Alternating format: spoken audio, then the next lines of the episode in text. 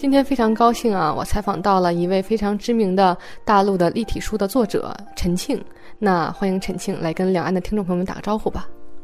哎，大家好，我是陈庆，我是广州市美术学院版画系书籍装帧毕业的，呃，然后现在呢是一个独立的呃立体纸艺的设计师，那么专门从事立体书的这种设计工作。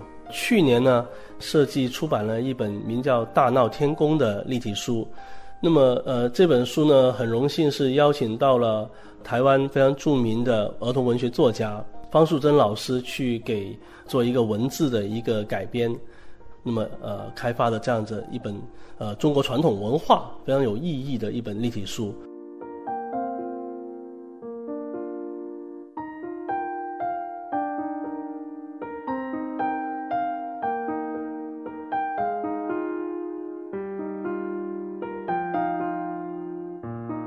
因为其实我最早第一次接触立体书呢，呃，是在一个很普通的书摊上面，我就随手翻。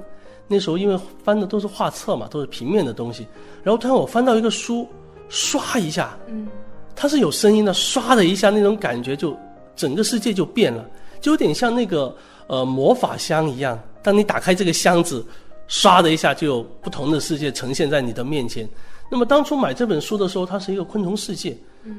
非常漂亮，非常精致。就所有的蝴蝶，它都是能动的，它翅膀一边你打开的时候，它会扇动。从那个时候开始，我就觉得哇，这东西充满创造力跟想象力。二维空间的到三维的这种变化，你是觉得很不可思议，就不是一个机械的东西，它是纯纸张的东西。所以当时令我觉得非常的这种惊讶。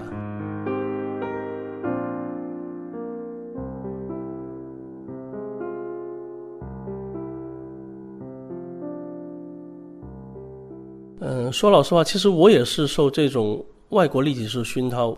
那我当时就在想，因为我本身就是学书籍装帧设计的，那我想，哎，那我能不能做这种东西呢？然后我就去呃了解它的结构啊，了解它的一些呃知识啊、历史等等。然后我慢慢去学习，哦，我发现，哎，我也能做，就不可思议的感觉。哎呀，原来每个人都有机会成为一个立体书设计师，只要你勇于去想象。把你想象的世界，呃，用一定的结构形式呈现出来就 OK 了。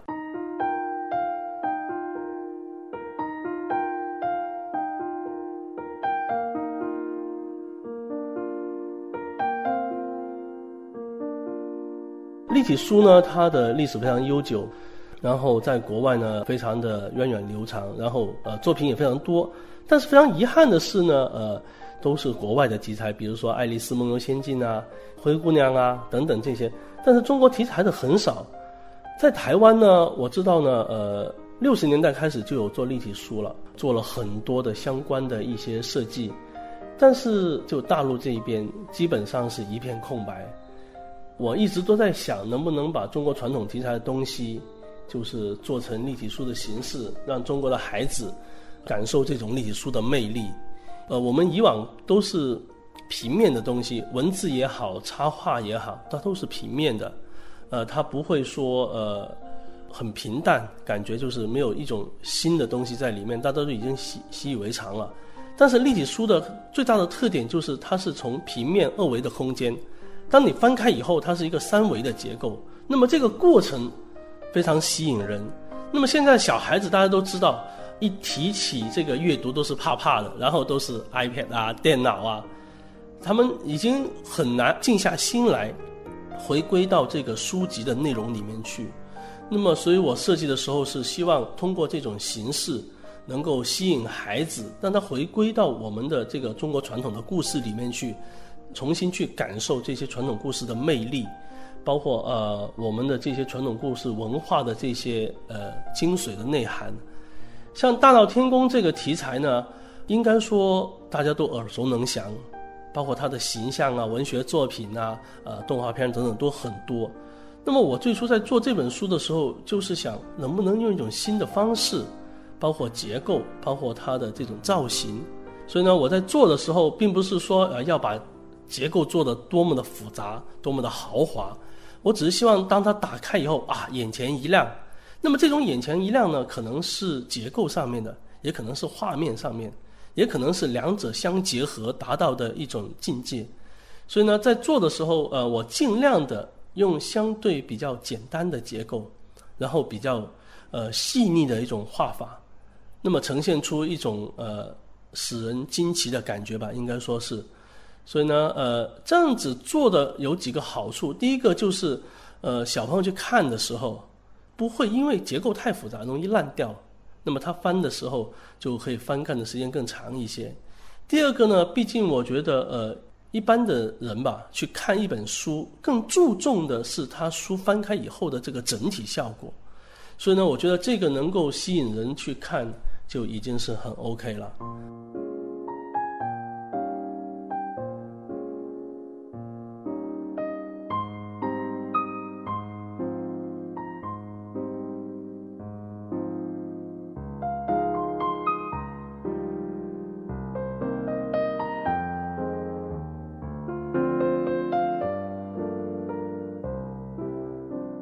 那您能再给我们讲讲立体书的结构作者，这到底是一个什么样的职业呢？呃，立体结构呢，它是一个分类很细的一个职业，可以说呃是一个孤独的职业，因为结构你是为别人服务的，为内容服务，为插画服务。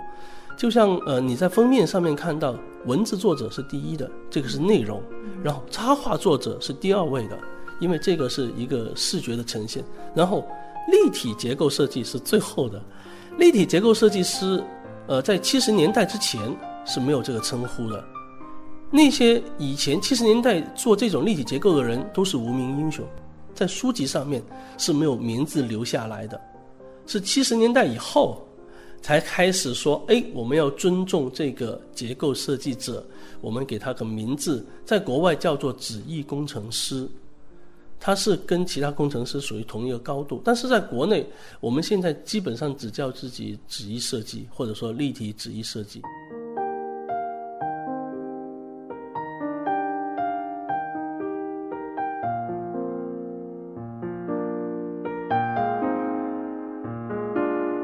以往可能呃一些纸艺设计师他是兼职的。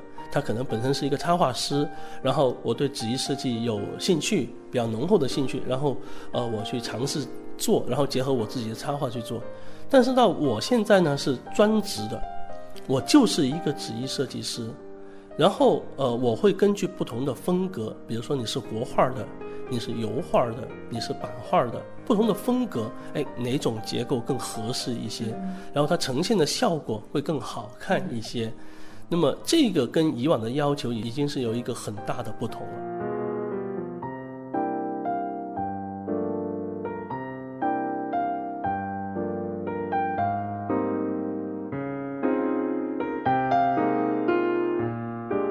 那说到这里了，我们就要隆重的请出今天非常漂亮的立体书了。它是大闹天宫去年年底出的这本书，也是陈老师的旨意的创作的作品。我们来看看。这本书呢，总共有五个内容。整本书呢，以这个“大闹天宫”的“闹”字作为一个主线。那么第一个跨越就是闹水晶宫，就是闹海底了。呃，然后这个主体的颜色是一个蓝色的色调。那么这个在结构上面呢，呃，我不会做的太复杂，因为我希望呈现的是一个整体效果。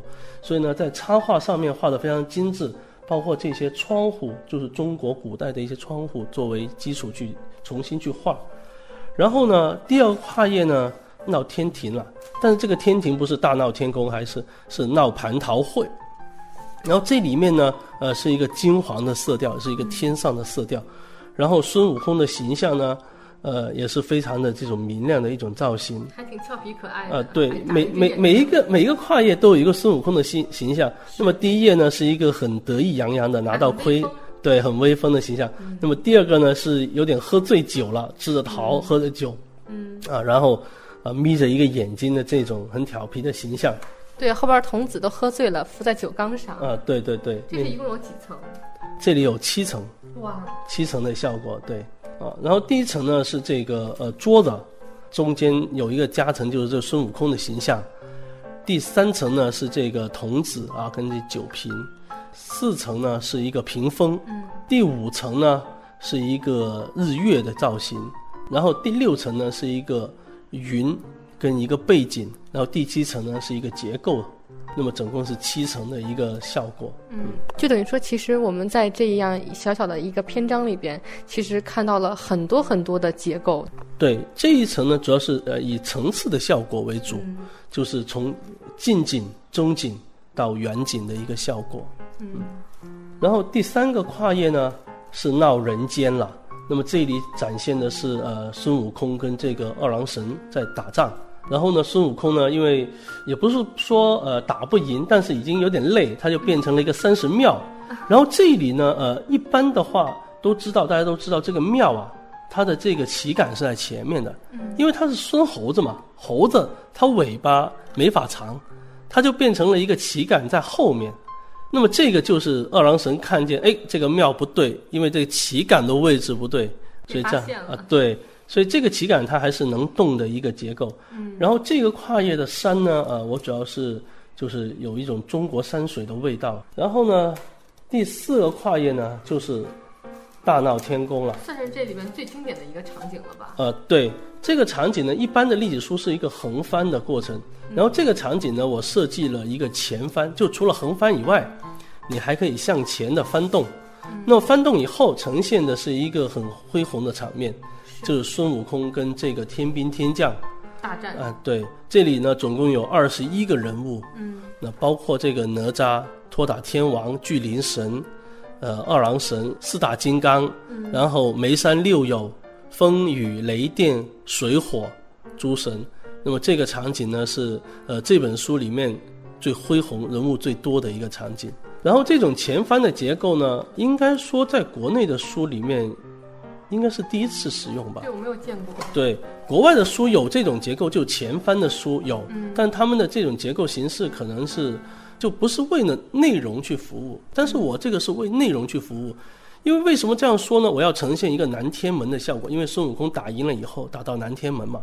那么如何呈现一个正面的南天门，就成为一个难题了。嗯，所以后来哎，我觉得这种前翻的效果很适合做这个，嗯，所以我就做了这样一个前翻，然后大家可以看到一个正面的一个南天门的形象。是，旁边还盘着龙。啊，对。嗯，就一个金色南天门，然后这个底色是深蓝色和红色。对。感觉孙悟空发怒了。对，因为他。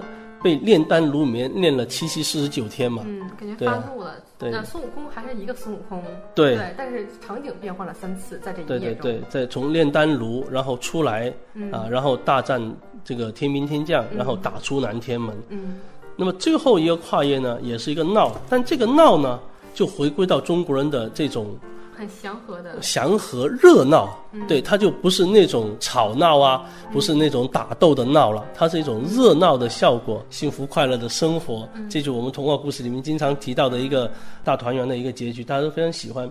那么像这种结构呢，刚才我说了不会很复杂，但是你可以看到山的层次很丰富，是远山近山，然后呢不同的颜色的倾向，比如说紫色、绿色、黄色。那么形成的效果非常丰富，因为你结构是一页的，但是它里面的你所能够呈现的层次是非常丰富。那么这种形象的结构呢，形式的结构呢，非常的有利于展示我们传统文化的这种精髓。中国传统文化并不以这个技巧，嗯，作为这种展示的特点，而是意境。对。所以我希望这种意境能够在这个不太复杂的这种结构上面。既有弹起的这种三维的效果，但是意境这东西我一定要让它出来，这个才是我觉得是中国文化的一种呃精髓所在吧。意境我觉得是呃西方人很难去理解的一种东西。对对。这本书最初在设计的时候呢，呃，我就希望呃能够呈现一个大的效果，因为毕竟故事大家耳熟能详，呃，故事的情节也都在这个脑海里面。所以呢，我希望通过一种新的形式、大的场景，吸引他们回归到故事本身。所以在做场景的时候呢，都是以大效果为主、大场面为主。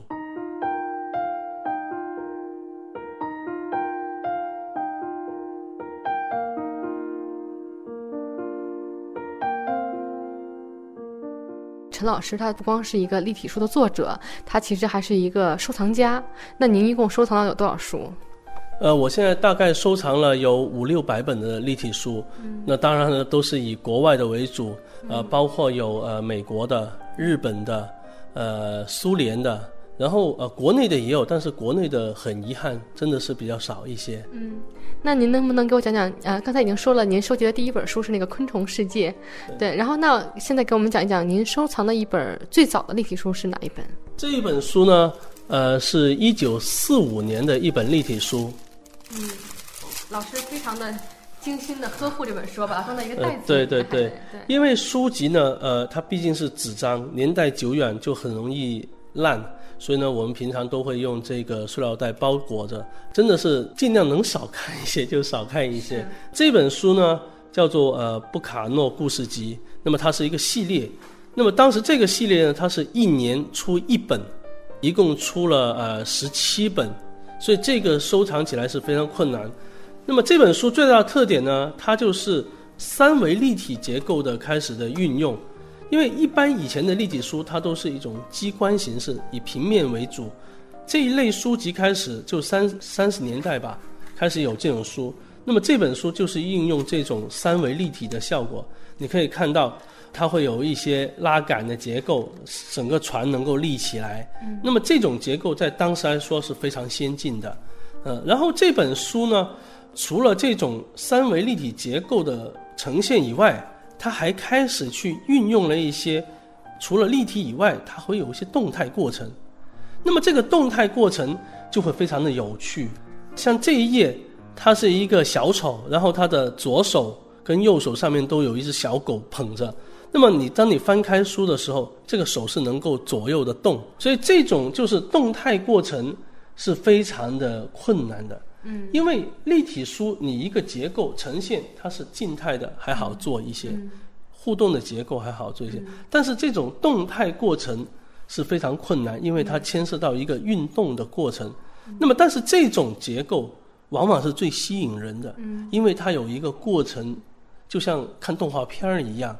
那么这本书呢，当初呢，我是在一杯上面买到的。那么呃，国外的立体书呢，他们的很森严的这个等级分的，品相很好的书，它是非常贵的。那么像我这一本呢，呃，非常便宜，大概是两百多人民币。那么为什么会这么便宜？因为它里面五个结构几乎都坏掉了。那么拿那我拿到手以后呢，呃，把所有的结构都修了一遍。很难看得出来这个结构是被您修补过的。对，其实有些还是能够看得到的。如果它的结构本身没有损失的话，那么通过一些特殊的手段，还是能够比较完整的去修补好的。因为其实我们作为设计师，看到这种书籍的残破是很心疼的，所以都很希望能够把它恢复如初。所以我们的呃想法就是尽量的把它修复成原来的状态。